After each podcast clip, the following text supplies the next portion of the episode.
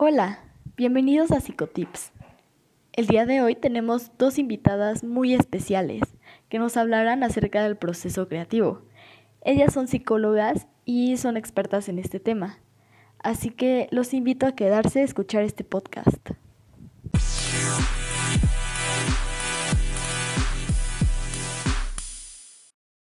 Hola Bárbara, ¿cómo estás?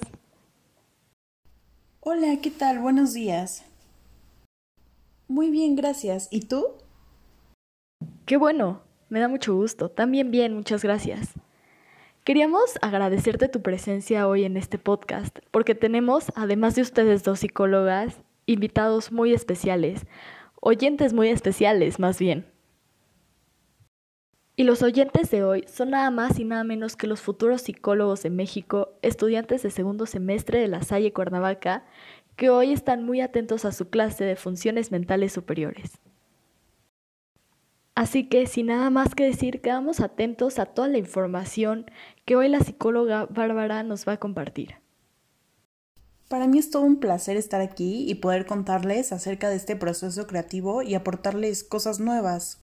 Como primer paso, comenzaré explicando los antecedentes del proceso creativo, la creatividad ha existido desde siempre, es una habilidad del ser humano y por lo tanto está vinculada a su propia naturaleza. Sin embargo, pues por mucho tiempo la creatividad como concepto en sí fue un tema no abordado y por lo mismo poco estudiado. Es hasta años recientes donde surgen teóricos que se dedican a profundizar sobre el tema y se desarrollan trabajos y aportaciones relacionadas a este concepto.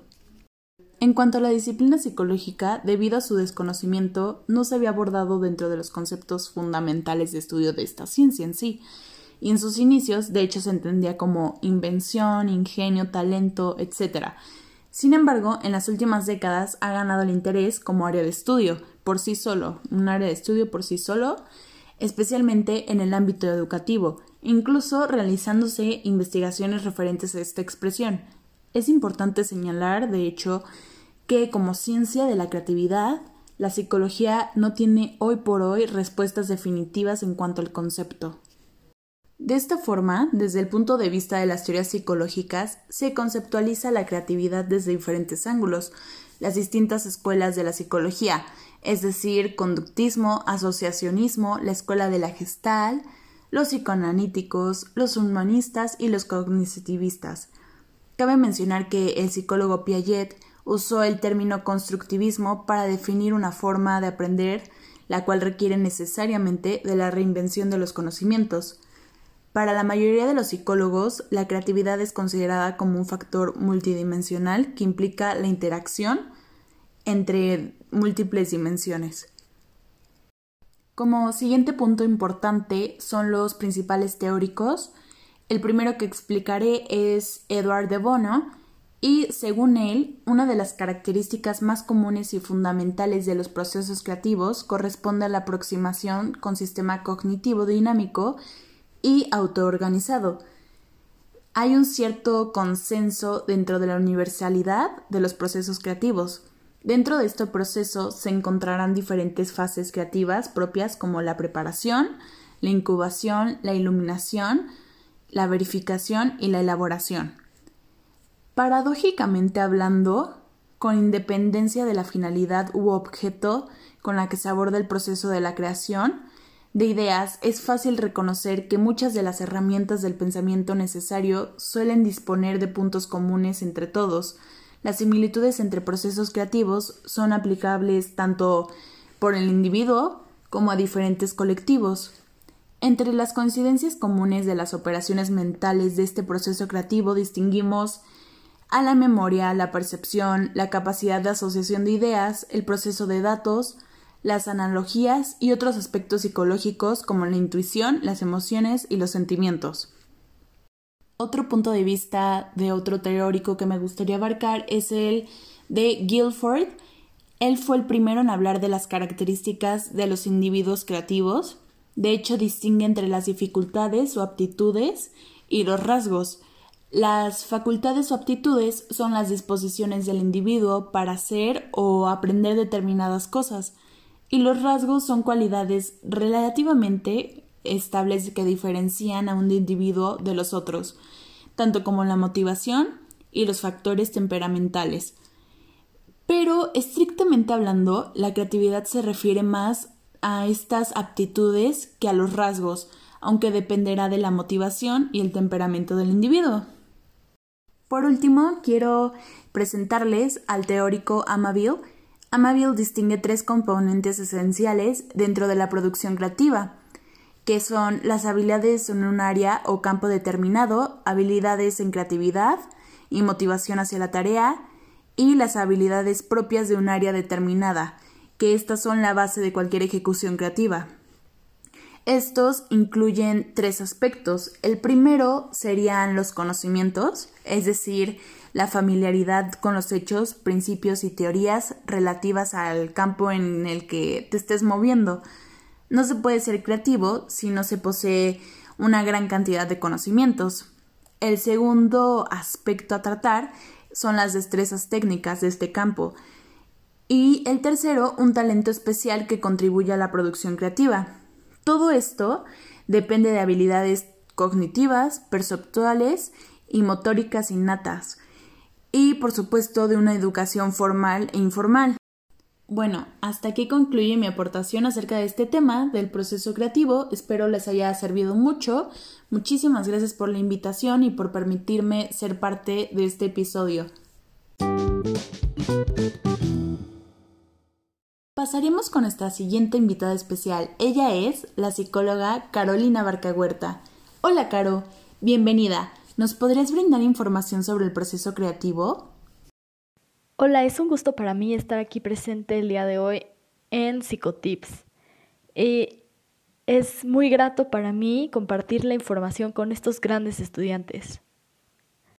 Bueno, el día de hoy les vengo a compartir todo lo que sé acerca del proceso creativo y para ello es primero importante definir qué es el pensamiento lateral. El pensamiento lateral está íntimamente relacionado con los procesos mentales de la perspicacia, la creatividad y el ingenio.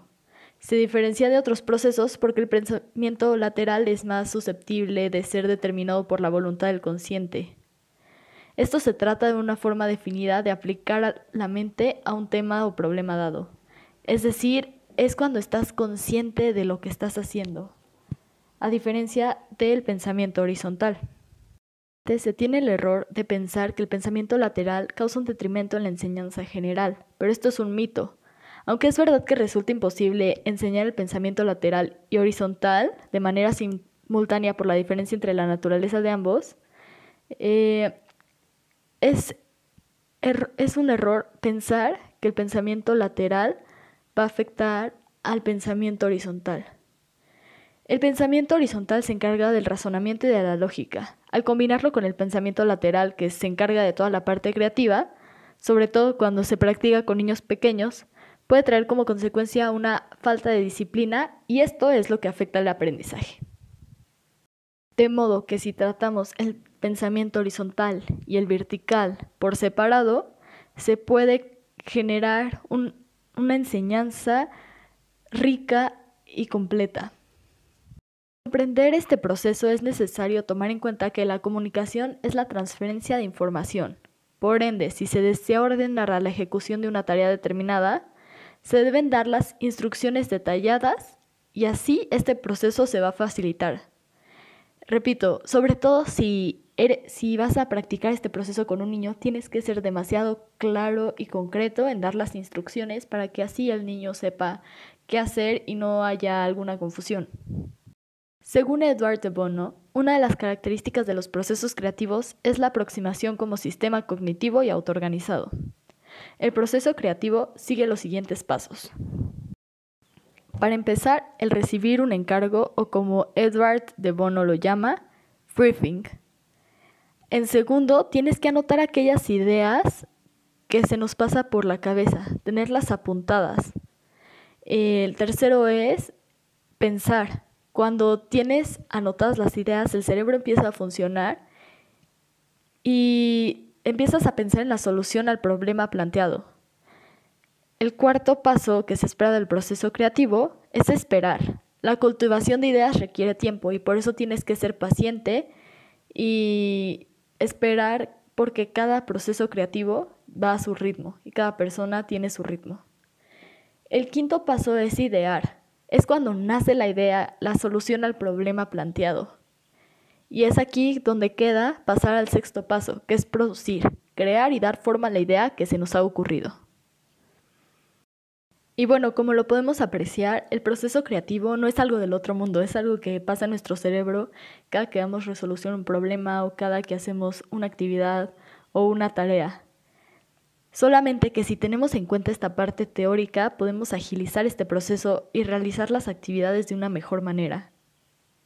Dicho esto, abro una invitación a que apunten todas las ideas la próxima vez que tengan que solucionar un problema o que tengan que resolver una tarea, anoten todo. De esta manera van a tener sus ideas tangibles. Cuando no notamos las ideas, a veces se nos olvidan y a veces tenemos buenas ideas para una resolución de un problema, pero que no notamos y que dejamos pasar. Y pues si tenemos tangiblemente, si las podemos ver, puede facilitar este proceso de producir la idea o de darle forma a esto y tomar mejores decisiones. Excelente. Esto fue todo por el programa de hoy. Esperamos que hayan disfrutado la información que nos obsequiaron estas dos grandes psicólogas. Nos vemos en el siguiente episodio de Psicotips.